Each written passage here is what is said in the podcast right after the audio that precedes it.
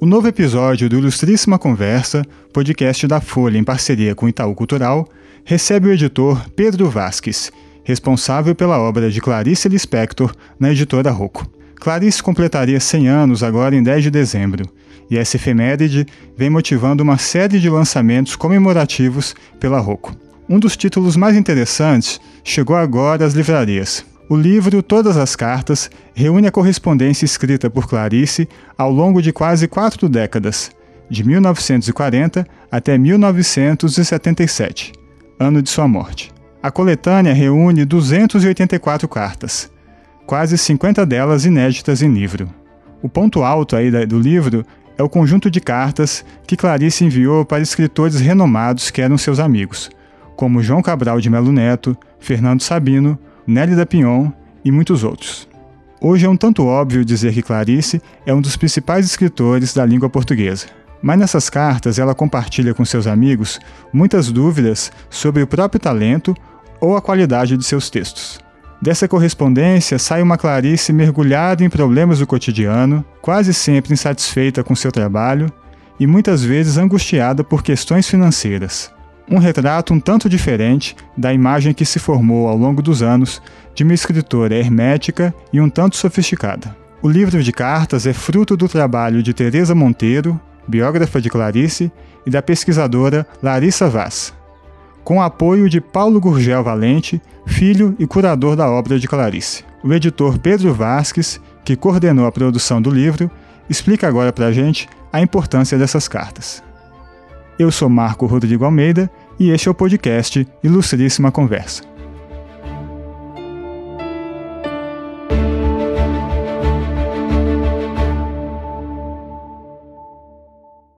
Pedro Vasques, é um prazer recebê-lo aqui no nosso podcast. O livro lá que vocês que você coordenou, né, reúne quase 40 anos de correspondência, né? De 1940 até a morte de Clarice em 77. Que retrato ou quais retratos se formam de Clarice a partir desse material? É, eu acho que é, são duas facetas. Né? Algumas pessoas já haviam percebido isso na, na correspondência, né? como a própria Teresa Monteiro, que organizou dois livros anteriores de correspondência dela, o Minhas Queridas, né, que era correspondência só com as irmãs, e o outro correspondências que era uma, uma seleta de coisas assim é, avulsas, disparatadas, né? É, e o professor Carlos Mendes de Souza de Portugal, que é muito é, assim conceituado, ele, ele é considerado por alguns como o maior especialista europeu da Clarice, né, na atualidade. Ele apontou exatamente isso, que é, ali você tem um valor, a correspondência dela tem um valor biográfico e um valor literário. Né? O valor biográfico se dá é, mais evidentemente nas cartas para as irmãs e para a família de um modo geral, né? porque você tem carta ao namorado, que depois se torna marido, você tem carta para o filho, quando vai fazer um intercâmbio no exterior, você tem carta para os cunhados e tudo. Nessa passa a dimensão íntima, embora passe também um pouco da dimensão profissional, porque a Tânia Kaufmann, uma das irmãs dela, né, era a Tânia Kaufmann e a Elisa Lispector. A Tânia funcionou muito como uma agente informal da Clarice, porque como Clarice vai muito cedo para o exterior, pelo fato dela ter casado com o Maurício Igor Gel Valente, que era um colega de, de universidade, né? De, eles fizeram direito junto, e ele entrou e ela publicou o primeiro livro e foi para o exterior de imediato, né? Em 1943. Então, a Tânia foi quem ajudou ela a fazer essa ligação com os editores. Então, nessa correspondência aparentemente familiar, também tem é, muita coisa de valor literário. E na correspondência literária, aí com amigos assim, que são amigos esplêndidos, né? porque é, Lúcio Cardoso, Fernando Sabino, Otto Lara Rezende, né, Nélida Pinhon, ela, é, João Cabral de Melo Neto, que inclusive foi uma surpresa, esse material todo do João Cabral foi é, encontrado somente agora, não é?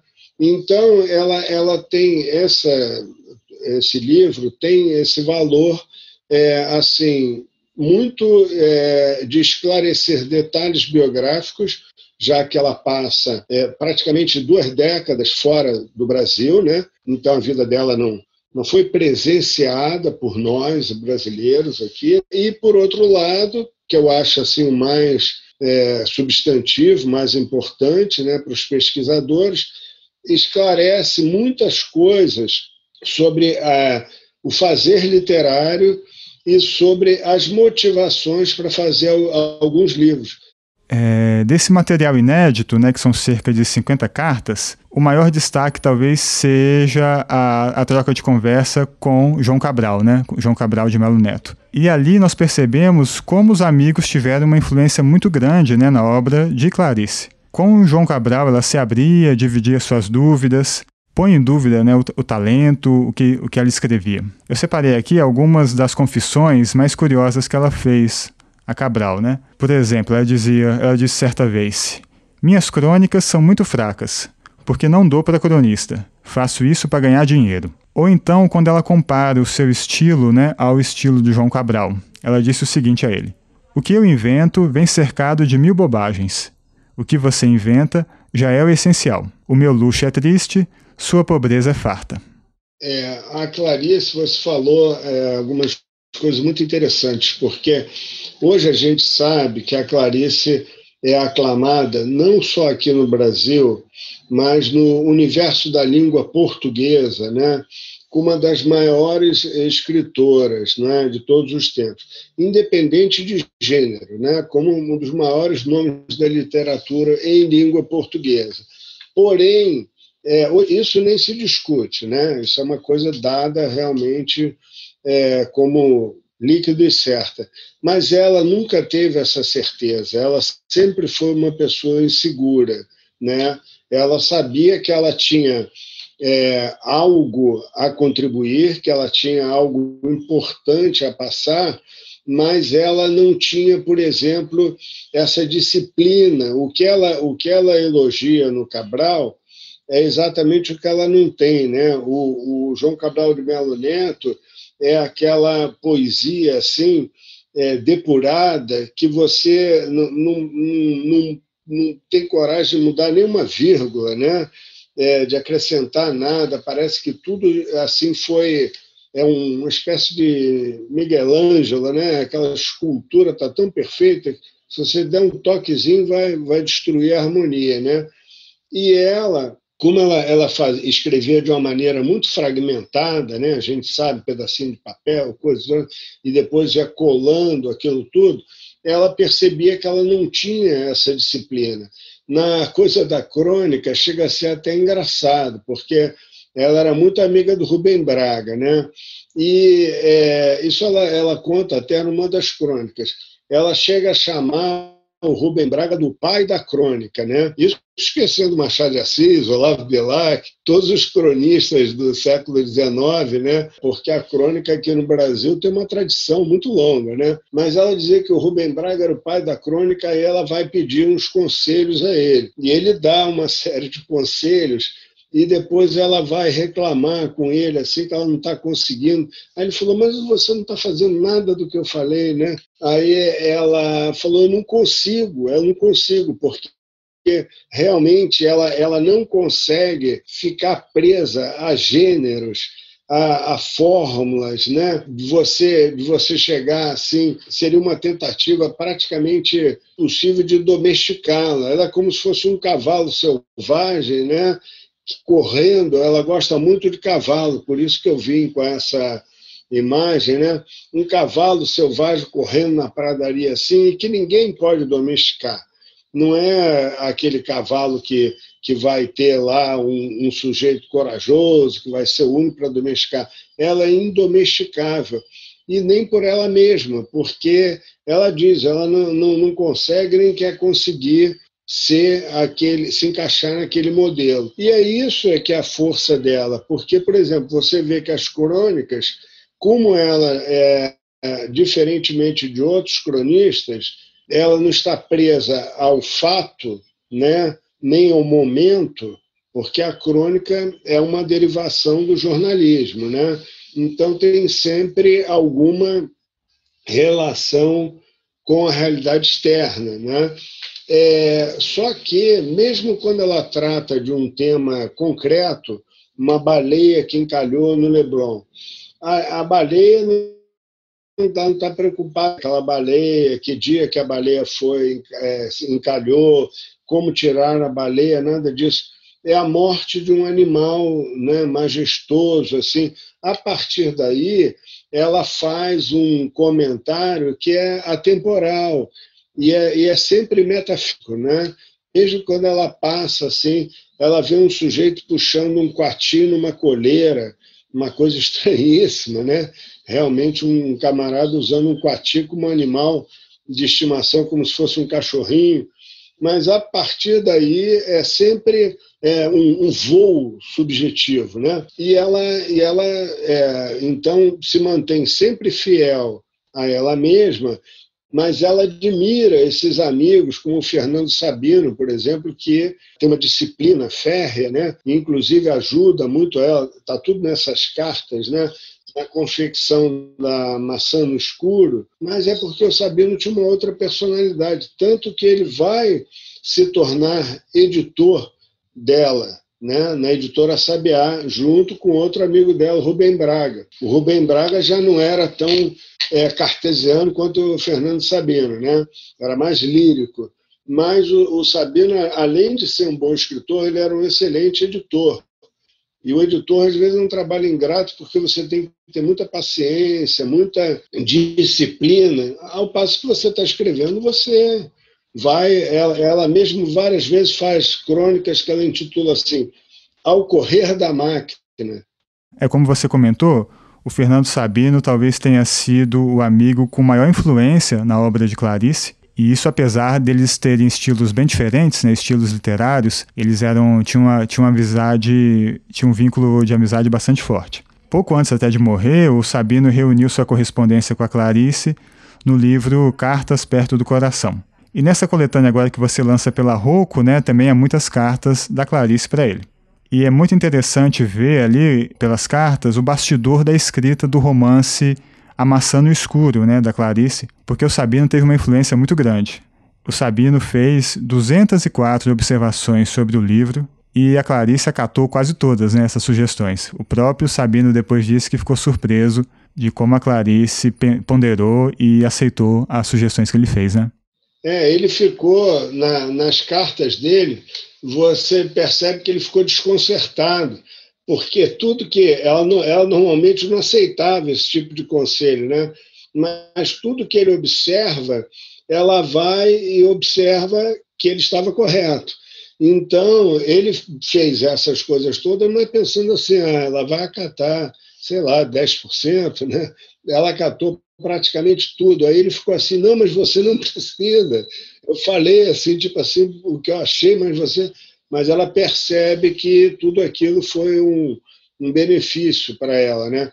Essa é a inteligência do, do, do autor que é, percebe que o editor que aí o Sabino está tá funcionando como um editor informal, né? Percebe que o editor está trabalhando em prol dele, né? Porque o, o bom editor, eu acho, é, é igual o George Martin para os Beatles, né? Ninguém, só quem se interessa no detalhe vai saber, ah, o George, isso foi um arranjo que o George Martin, não sei. Mas eles, Beatles, sabem qual foi a, a, a importância, né? É porque ele está trabalhando para a obra deles, né? Ele, George Martin, trabalhando para a obra deles. O Sabino assim como é, o editor que assim respeita e admira o autor, está trabalhando para o autor, porque o nome do editor nem sai, ou quando sai é naquela coisa de crédito pequenininho, só a mãe dele vai ver, né? Se ele mostrar. É, em geral, vendo a correspondência dela com os amigos, a gente percebe como a Clarice sempre foi muito crítica né, com o próprio trabalho. Embora muitas vezes ela diga que não é que não é modesta, né, que, que ela não faz que ela não faz esse tipo, ela se refere de forma autodepreciativa, né, ao longo em, em quase todas as cartas. Sobre a maçã no escuro, é muito curioso, ela diz o seguinte a Sabino: Ele, né, o romance, é tão descosido e tão mal escrito que muitas vezes não dá jeito de consertar. E numa outra carta para João Cabral, também é, um, é uma confissão, um trecho muito curioso, que ela diz o seguinte: Cada vez mais acho, como você, que o romance não é literatura. É, porque e você percebe que ela, que ela acha isso mesmo, porque tirando a Hora da Estrela, que é uma coisa de fato à parte, os romances dela é, são meio que prosa poética, não é? Tem uma fragmentação, a fragmentação de, por exemplo, um sopro de vida e água viva é, é como se fosse realmente uma escrita poética, né? Ela não está preocupada em contar uma, uma historinha, né? Essa exceção da Hora da Estrela é muito interessante porque é quase que uma, é, é uma assim, um ajuste de contas com a infância, né? porque ela bota Macabeia em Alagoas. A gente sabe que Alagoas foi o primeiro lugar é, no qual ela morou no Brasil, Maceió, né, porque veio com os pais. Nenenzinha, nem tem memória dali. Né?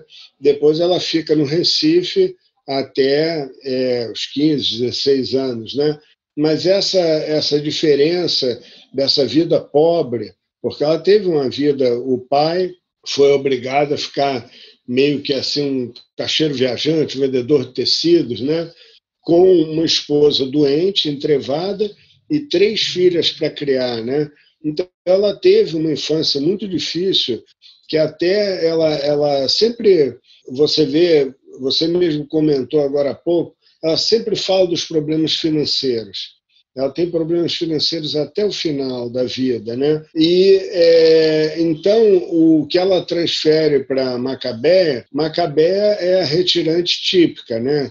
Coitada, porque ela é feiosa, é meio burrinha, né? Tudo isso ela até escuta a rádio relógio para se educar, né? E Clarice, ela é, é bonita e inteligente, mas ela, ela também fez essa seria uma é, não é uma retirante propriamente dita, mas é uma migrante interna, né? Foi uma uma migrante de verdade vindo da Ucrânia para cá e depois internamente ela também fez o percurso da Macabéia e ela ela sabe disso, né? Ela vê isso.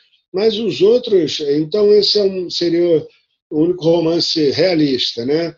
Os outros são poesia, né? Os outros são pura poesia e introspecção, fluxo de consciência, né?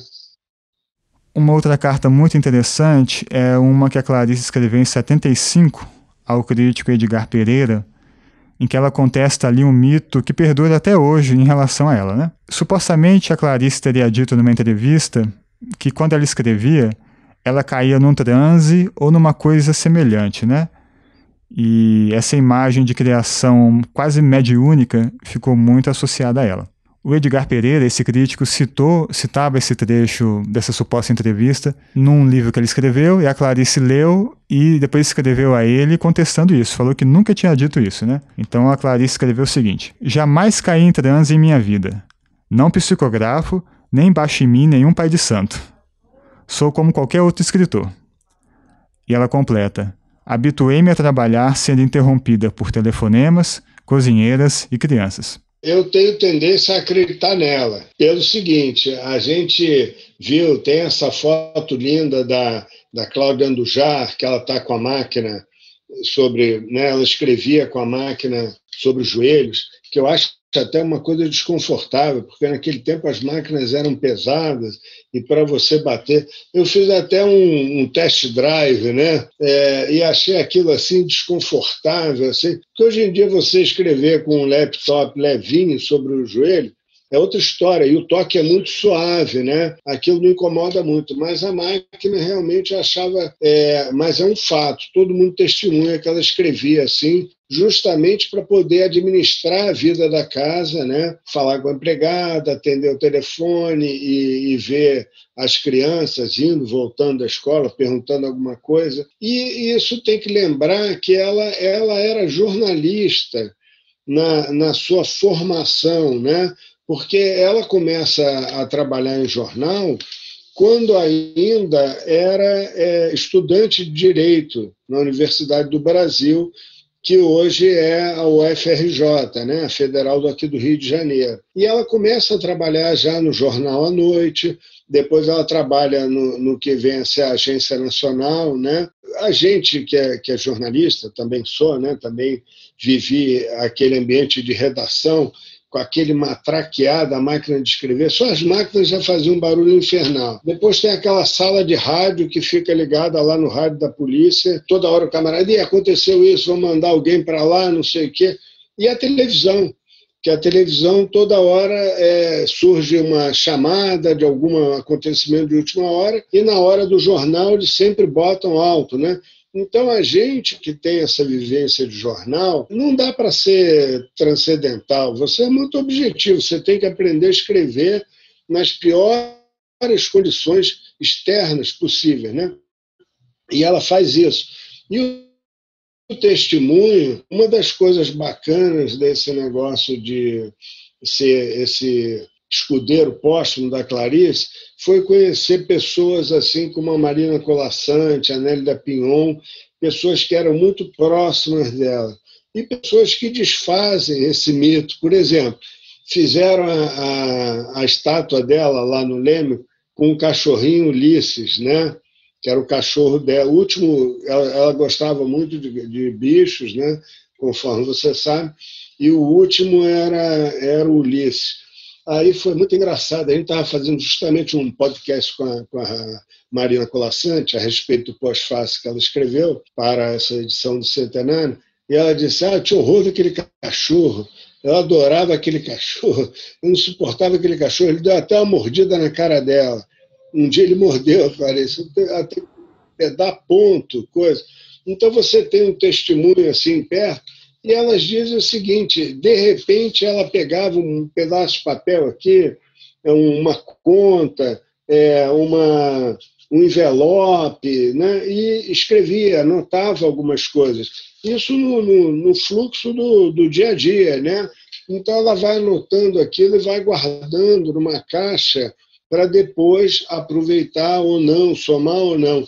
Então, muitas das coisas que ela escreve não só ela está totalmente alerta, como ela está no meio de uma de uma coisa bem banal, né? do, do fluxo de existência. Está numa loja, está no cinema, numa coisa. Ocorre uma ideia, ela bota ali para desenvolver ou então para somar, para colar com outra.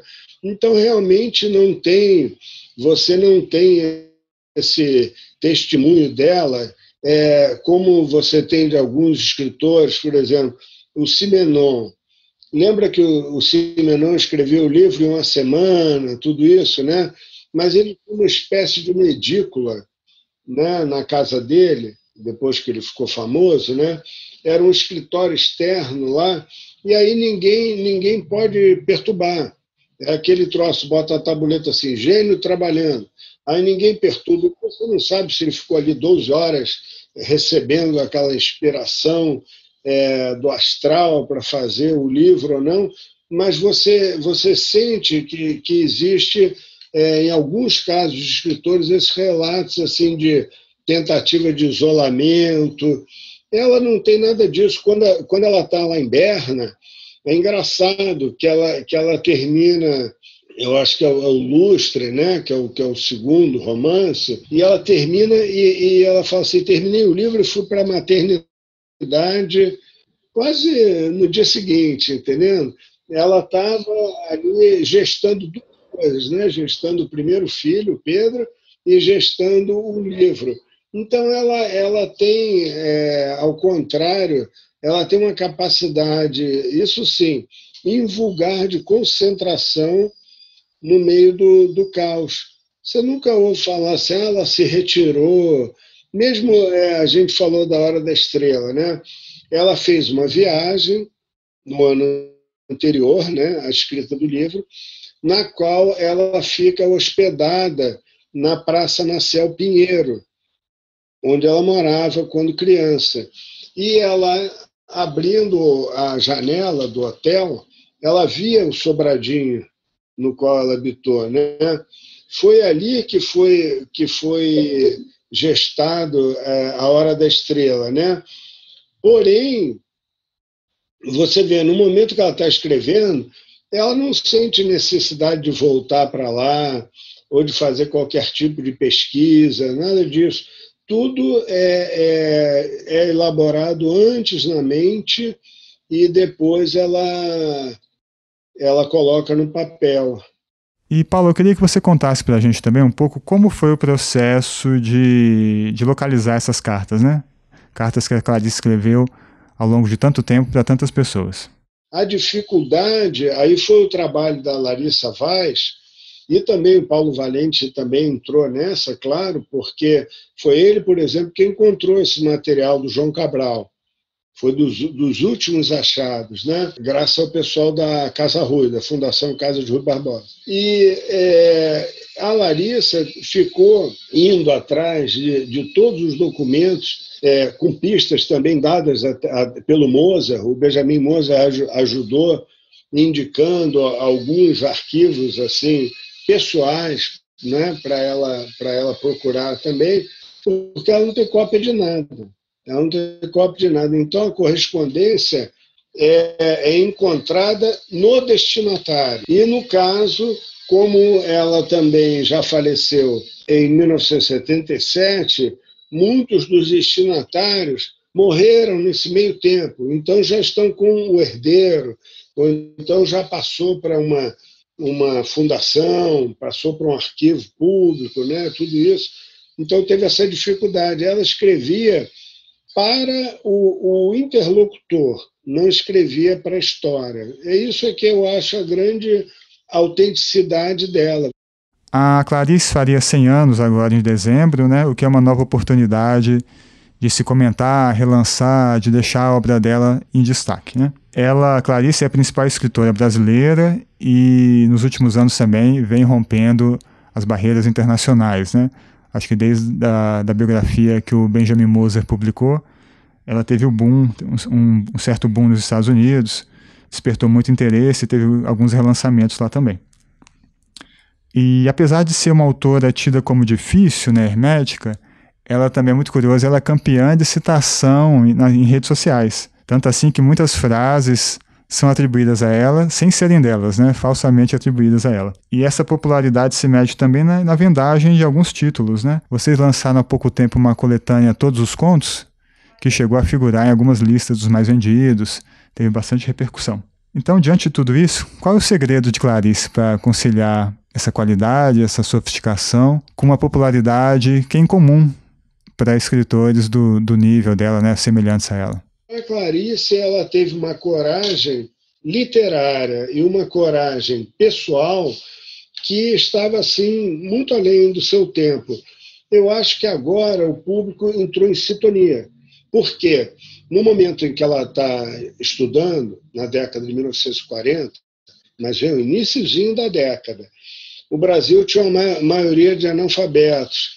Você juntando todos todas as universidades, primeiro que eram poucas, todas as faculdades do Brasil, não dava 90 mil estudantes universitários. Hoje, você tem, em que pese pode dizer que algumas faculdades não têm qualidade, mas você tem mais de 6 milhões de estudantes.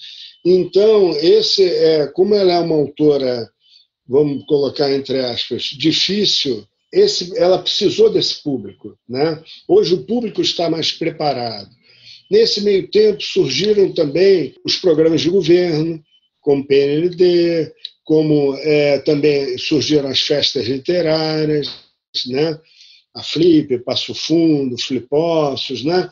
várias é, oportunidades de, de assim vulgarização da, da literatura que beneficiaram não só ela, mas o público em geral. Né? Só que ela tem realmente um status é, diferente, porque ela é uma, é uma personagem mítica. Eu acho que ela se parece muito com Frida Kahlo, nesse sentido. Frida Kahlo já era uma militante comunista, ou seja, uma pessoa mais engajada né, nessa vida política. Mas Clarice também se coloca politicamente. E Frida Kahlo é, também viveu à sombra do marido, né, o Diego Rivera, e só tem um reconhecimento, uma consagração póstuma. Né? E detalhe importante, também teve uma vida muito difícil, que a vida da Clarice não foi fácil. A da Frida Kahlo teve aquele acidente de ônibus, ficou prejudicada por resto da vida, não pôde ter filho. É, no final, ela perde uma perna, né? É, que é, é obrigada a amputar uma perna e tudo. Então, ela, ela teve uma vida mais dramática que a Clarice. Mas Clarice também teve, porque ela nasce na Ucrânia, é, na época dos pogroms, é, é trazida para cá né, no colo, como ela diz, nunca pisei na Rússia porque eu vim, vim beber de colo. Né? É, então ela, ela é expatriada, é, ela é cortada daquela cultura, né? aí vem para cá, vai para Alagoas, de Alagoas vai para o Recife, do Recife vem para o Rio. Quando ela, ela, vamos dizer assim, sentou aqui no Rio, casa com um diplomata, vai para a Itália em plena Segunda Guerra Mundial em plena guerra. E ela até trata lá dos soldados, né, em Nápoles, soldados feridos, chamados pracinhas, né? Depois ela vai para Berna, depois ela vai para Torquay e depois, finalmente, para Washington. Só que, detalhe, ela não gostava de morar no exterior. Então, isso está nas cartas. Né? Você vê, a de Berna é, é até interessante, que ela começa descrevendo Berna como Berna é bonitinho, todo mundo, todas as suíças são coradinhas, bem comportadas, não sei o quê. No final, ela já está reclamando que aquilo ali é de uma paz infernal, ela não aguenta aquele silêncio, aquela perfeição, aquela organização e você percebe que isso é verdade, que ela é, poderia ter se fixado em outro lugar, talvez até permanecido nos Estados Unidos, já que os filhos é, foram educados ali, né? O próprio Paulo Valente nasceu em Oslo, mas ela quer vir para o Rio, ela quer vir para o Brasil e ela quer vir para o Rio, que foi é, onde ela, ela cresceu, né? Na adolescência, assim se, se tornou mulher, né? E aí ela fica no Rio e nunca mais vai. Ela, ela só viaja circunstancialmente. Aí tem um convite para falar na Universidade do Texas, vai uma outra vez a Paris, é, parece que vai a Buenos Aires também, num evento, é, aquele congresso é, de bruxaria em Bogotá também. Né? Você percebe que as cartas é, elas têm muitas cartas na década de 40 e 50, depois vai é, mexendo na década de 60 e na década de 70 é, verdadeiramente minguam. Por quê? Ela está perto das pessoas queridas. Ela sente muita falta. De... Você é, deve ter reparado que muitas vezes ela fala assim: escrevam, por favor, para o Lúcio Cardoso, ela fala assim: escreva nem que seja para dizer que você não tem nada a dizer, só para dar um alô, só para ter essa, essa relação que fazia falta a ela. Né? Então, eu acho que ela tem uma verdade interior que as pessoas percebem hoje em dia. Isso não é um, um, fenômeno de marketing, nada disso. Agora a gente está fazendo bonitas edições de centenário, coisa claro, porque é, é um merecimento dela, uma homenagem a ela. Mas, assim como os Beatles, por isso que eu, eu citei os Beatles, não foi por acaso, que eu acho que também tem muita semelhança, eram é, pessoas de origem humilde. Um pai era marinheiro, o outro era motorista de ônibus, o outro parece que era carteiro, né? Pessoas de origem muito humilde e que produzem uma obra que ultrapassa a eles mesmos, né? É, é um fenômeno assim que, é, numa época em que não existiam essas campanhas, né? Porque eles são anteriores. Hoje em dia você lança um, um ídolo, é, existe uma preparação, um investimento, né? Aquilo ali foi tudo uma coisa muito casual. E assim como ocorre com os Beatles, que tem Beatles maníacos que nasceram muito depois dos Beatles ter acabado, você tem claricianos que nasceram muito depois da Clarice ter falecido. Então, é uma, isso corresponde a uma verdade. Isso, as pessoas veem nela algo que é, fala à alma, ao coração delas. Né? E Pedro Vasques, muito obrigado aqui pela sua participação.